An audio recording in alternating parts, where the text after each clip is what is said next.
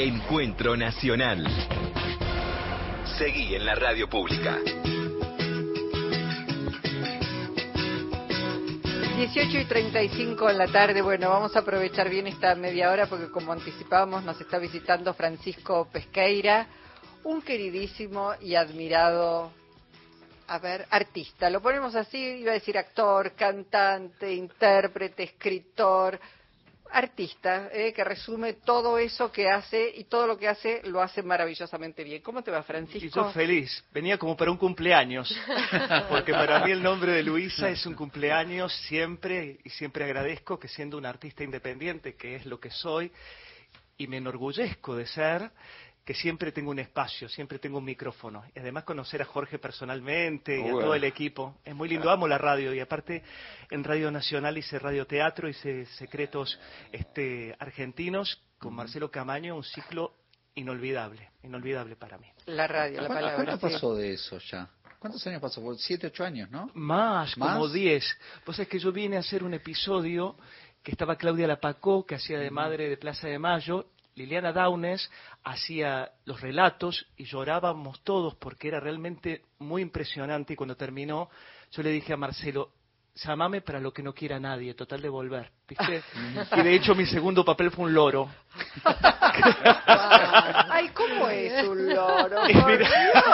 Hola, llama. Yo que venía a recitar poesía, terminó siendo de loro. Es muy de mi carrera. Eso es así, siempre, siempre. Era Mónica Escaparone la protagonista, porque siempre había como una figura distinta. Y era Pepita la Pistolera el capítulo, porque eran todas historias de la Argentina. Era hermoso, pasó medio mundo por ahí. Y yo las cosas que hice, se lo agradezco siempre a Marcelo, y fue mucho tiempo, de hecho, mira estas cosas increíbles, las cosas que uno puede llegar a decir. Ese texto de llamarme para lo que nada, nadie quiera, se convirtieron en como tres años de trabajo y de compartir con colegas impresionantes y contar historias de la Argentina, qué mejor. Y la potencia de la voz. La radio es eso, la potencia de la voz, la emoción que puedes transmitir, la ternura, el enojo, todo en, bueno, en esta herramienta que es maravillosa. Y además que es una gran enroladora de espectadores, porque va mucho la gente al teatro la gente que escucha radio, porque hay otro tiempo también, ahora que hay tanta cosa, que el TikTok, el tuk-tuk, que el YouTube, que todo esto, la radio sigue existiendo. De hecho, ¿sabes la cantidad de gente al ponerlo en las redes? Que esto hay que reconocerlo, lo puse en las redes que me decían que escuchan el programa, que escuchan Radio Nacional y que me iban a escuchar. Qué bueno. Bueno, vamos a aprovechar entonces, como decimos, porque Francisco, le digo, está trabajando como nunca, muchísimo eh, gracias por las entradas que ya estamos repartiendo con los oyentes. Eh, estás haciendo... Las estamos cobrando, vos no digas nada. no, no, no. Vos no digas nada. Lo que vos no sabés que después de que la revendieron ustedes van y revendo yo en la puerta. bueno, Vestido de Mujer, que se estrenó ayer. Ayer, pero fue un estreno mágico. Yo igual estaba, viste, como el que está esperando que la esposa esté por parir, viste. Me pongo tan nervioso porque cuando yo estoy en el escenario ya sé que ya sé que me mandan el toro, soy Paquirri, en la cosa toreando, pero el estar haciéndose un texto mío que nació desde donde nació, siento la responsabilidad que esas siete artistas mágicas les tiene que ir todo bien porque tienen han arriesgado por mí. Entonces empiezo a ser una madre gallega, judía, todo esperando que todo salga bien. Si alguien tose, le diría, señora, no tosa, por favor, que arruina todo. Todo pastillas, compras pastillas para repartir para que no tosa. Pero salió hermoso, es hermoso. Eso en el 25 de, de, mayo. Sí, los domingos a las 5 de la tarde, si me permitís, las quiero nombrar porque ayer estuvieron sensacionales. No las hubiera nombrado si no hubieran estado tan bien. Paula Basalo, Guadalupe Danielo, Ana Padilla, Claudia Pisanou, Yamila Ulanowski, Jazmín Ríos y Gabriela Villalonga, que encarnan esas poesías que escribí como si fuera yo esas mujeres. Camilo Gorman, Alfonsín Storni, Cris Miró, Rafaela Carrá, este, es Rosa Parks, es variadísimo, es ecléctico, es musical y tiene además la dirección de Emiliano Samar, que me sabe interpretar muy bien lo que quiero contar y además la poesía está en todo, no solamente en esos textos que yo escribí. ¿Y por qué eh, esas mujeres entran en esa selección, digamos, de tu poesía? ¿Por qué elegiste esas mujeres? Digo, como vos decís, de, de, de, orígenes tan diversos, ¿no es cierto? Unas históricas, este, otras políticas casi podría decirse, eh, muchas del espectáculo, poetas. ¿Por qué esa selección? Mira, yo toda mi vida, Jorge, siempre digo que más que un machirulo fui como un feminirulo, ¿no? O sea, siempre viví como en un universo donde la mujer fue muy importante para mí. De hecho, no son solamente esa selección. Terminé escribiendo como de 140 mujeres. Y cada una me llegaba diferente. Y además yo sentía, cada vez que voy a ver espectáculos que son exitosos y hasta me gustan, donde la mujer es protagonista y el elenco mayoritariamente es femenino, a veces me encuentro como con el homosexual homofóbico, que termina siendo más machista el espectáculo hecho por mujeres, porque se habla solamente de rivalidades, de cuestiones por ahí. Y este hecho artístico, puntualmente este hecho, está tan mancomunado, tanta solidaridad, tan sin protagonismo niegos, que es un canto al universo femenino que yo quería enaltecer.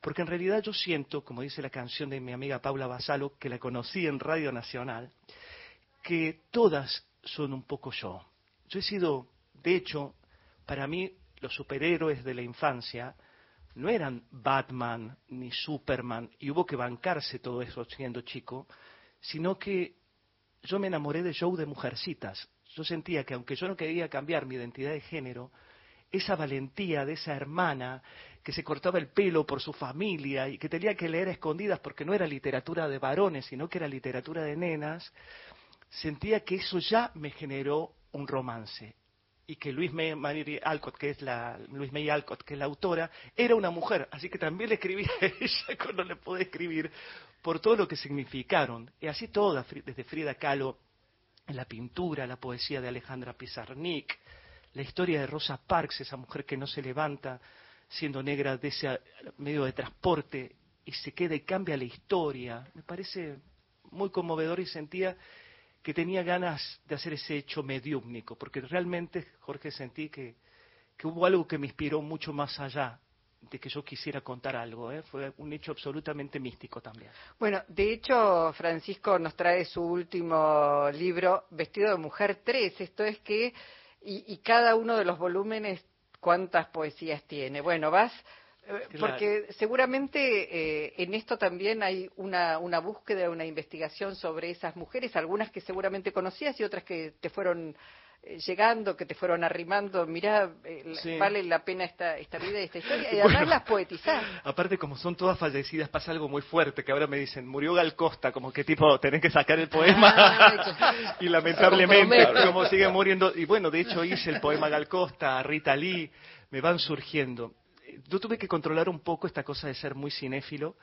de que mis padres me hicieron sentir mucho amor por el cine argentino. Entonces, canción de cine, de hecho. Claro. sí, un espectáculo ahí maravilloso también que protagonizaste. Entonces, claro, ahí está. Me, me, pegaba mucho más escribir sobre Bárbara Mujica, sobre Olinda Bozán, sobre Mecha Ortiz, que me, me generaba mucha ternura saber mucho esa historia, ver que fueron grandes estrellas y esta cuestión de, del olvido. Y además yo siento, que es algo que siempre quiero abanderar además de la poesía y en lo que creo y ser siempre coherente con eso, que para mí es muy importante la memoria y seguir recordando ¿no? a ciertos nombres que son fundamentales. Y no es por melancolía, que también como buen gallego lo soy, sino que es que creo que es el nutriente la memoria, es lo que nos permite tener menos errores. Mm. Ahora esas mujeres tienen como cierta épica, todas las que vos, eh, cierta o muchísima épica, todas las que seleccionaste a, a las que les escribiste. ¿Qué dirías que tienen en común con la mujer común, la que no está en las grandes este, hazañas, en los grandes hechos? ¿Qué, qué, porque de algún modo te volcaste a mujeres ¿qué tiene con la mujer común? Si tuvieras que buscar algo que, a vos te, te apasiona de, ese, de, esa condición de la mujer, este, porque una cosa es hablar de las especiales, de las particulares, de las heroínas, de las que lograron convocar a, miles o a millones, y otra cosa es la mujer común, pero de algún modo vos te inclinaste por, por, por mujeres ¿Qué tienen con la mujer común? No sé si la pregunta es demasiado confusa. No, para nada, porque la primera palabra que surge de mí, de mi alma, es resistencia y valentía. Y en realidad a veces el nombre notable o el nombre célebre es una excusa, porque en definitiva yo no conocía ninguna y sí conocía mujeres comunes. Y para hablar de la mujer, viste, quizás tomé, a veces es, eh, hice trucos o juegos con esos poemas y simplemente los doté, por ejemplo, cuando hablé de Olga Orozco, en realidad el sentido de ese poema está en su abuela, ¿no? que era este, una figura muy importante para ella, que se llamaba Laureana. Entonces, cuando leí sobre Olga Orozco, hice mucho hincapié en lo sencilla que debe haber sido su abuela para influirla tanto, ¿no? Entonces, creo que era, y aparecían los nombres y a veces era, porque aparte yo no soy Felipe Piña, ¿no? Soy un, no soy un historiador, soy simplemente un laburante artístico y desde ahí hablaba. Mm. Eh, estás con otro espectáculo que va en el Centro Cultural de la Cooperación 24 y 31 de agosto. Sí, con las mismas chicas, más los pianistas que son dos genios, que son Pepo Lapuble y Martín Tello, hacemos aquellos poemas, nada más que ahí estoy trabajando yo como actor y cantante, contando por qué justamente elegí estas mujeres, son las poetas de los libros eh, destaqué a Olga Orozco, a Sor Juana Inés de la Cruz, que ahora voy a contar algo más respecto a eso, Violeta Parra, Rosalía de Castro, Marosa Di Giorgio, Silvino Campo, Alejandra Pizarnik, Delmira Agustini, pero todo también desde un lugar muy descontracturado, porque yo también le escapo mucho a la cuestión solemne. Trato de que el humor matice, la música matice, para que la gente no huya despavorida, ¿no? Porque tiene mucho prejuicio con lo poético. Claro, sí, y es muy también valiente de tu parte. Digo, insistir con la poesía no es el primero ni el segundo espectáculo que estás haciendo de poesía. Eso es maravilloso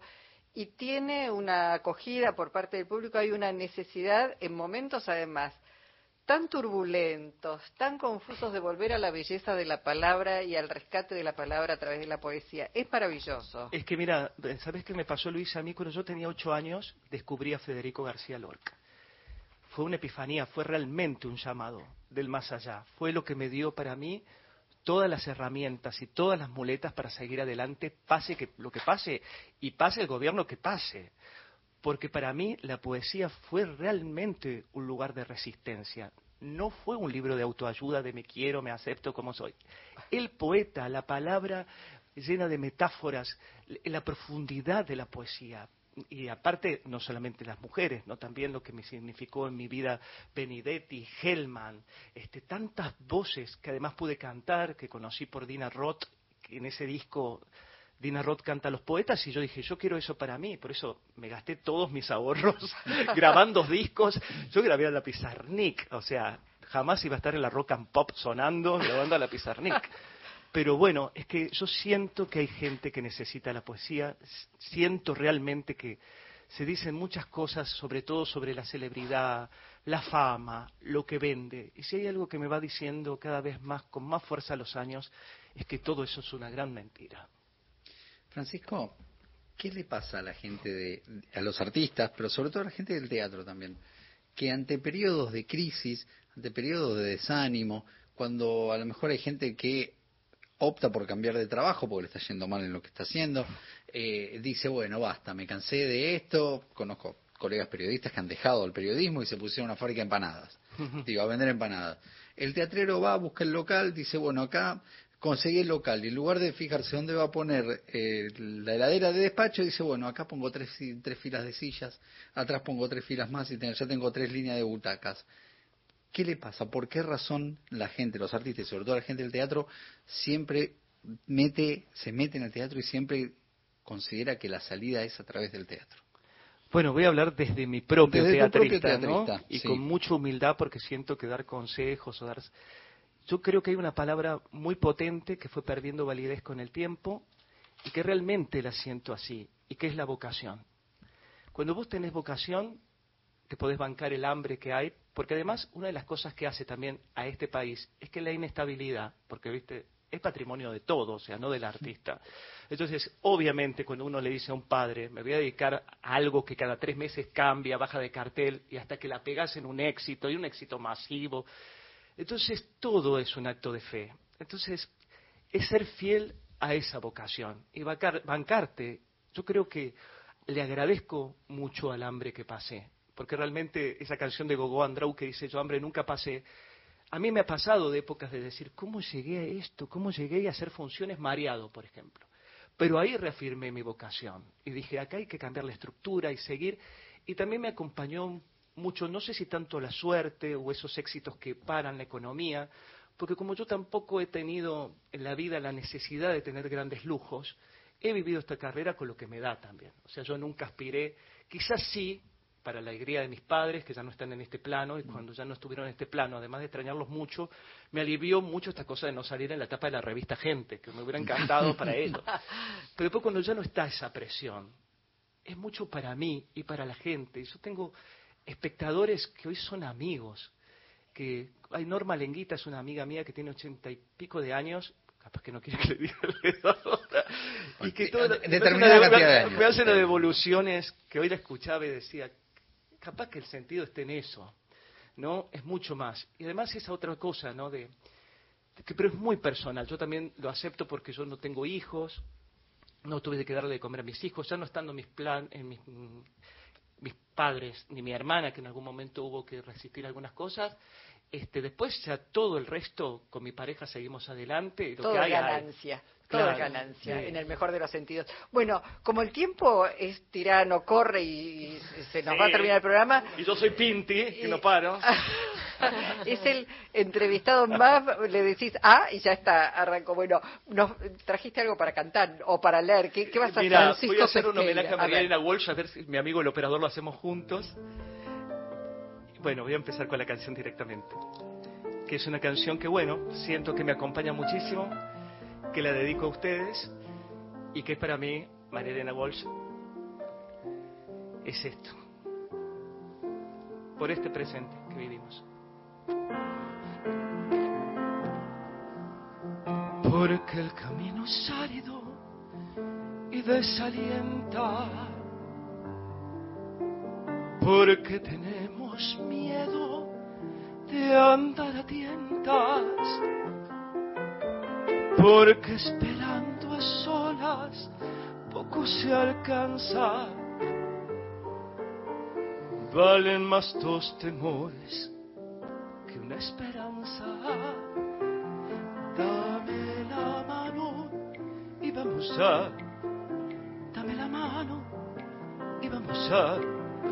Dame la mano y vamos a.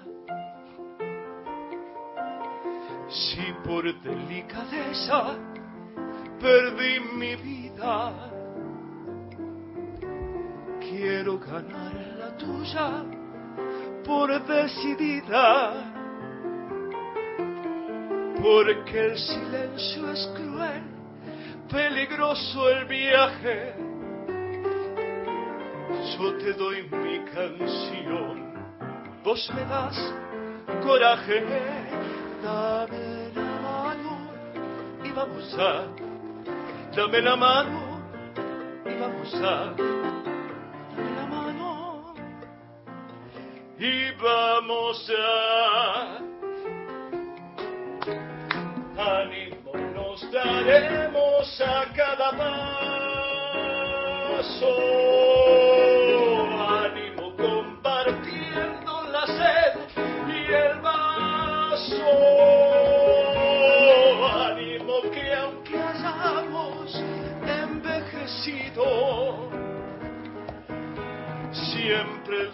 El dolor parece recién nacido.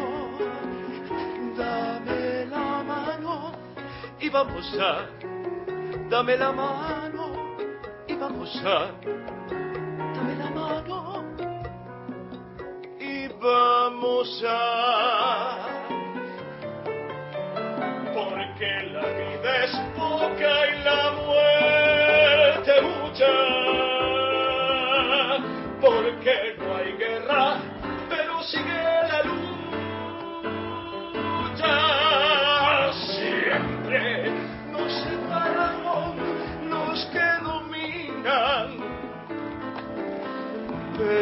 recordemos que hoy eso se termina. Dame la mano y vamos a. Dame la mano y vamos a.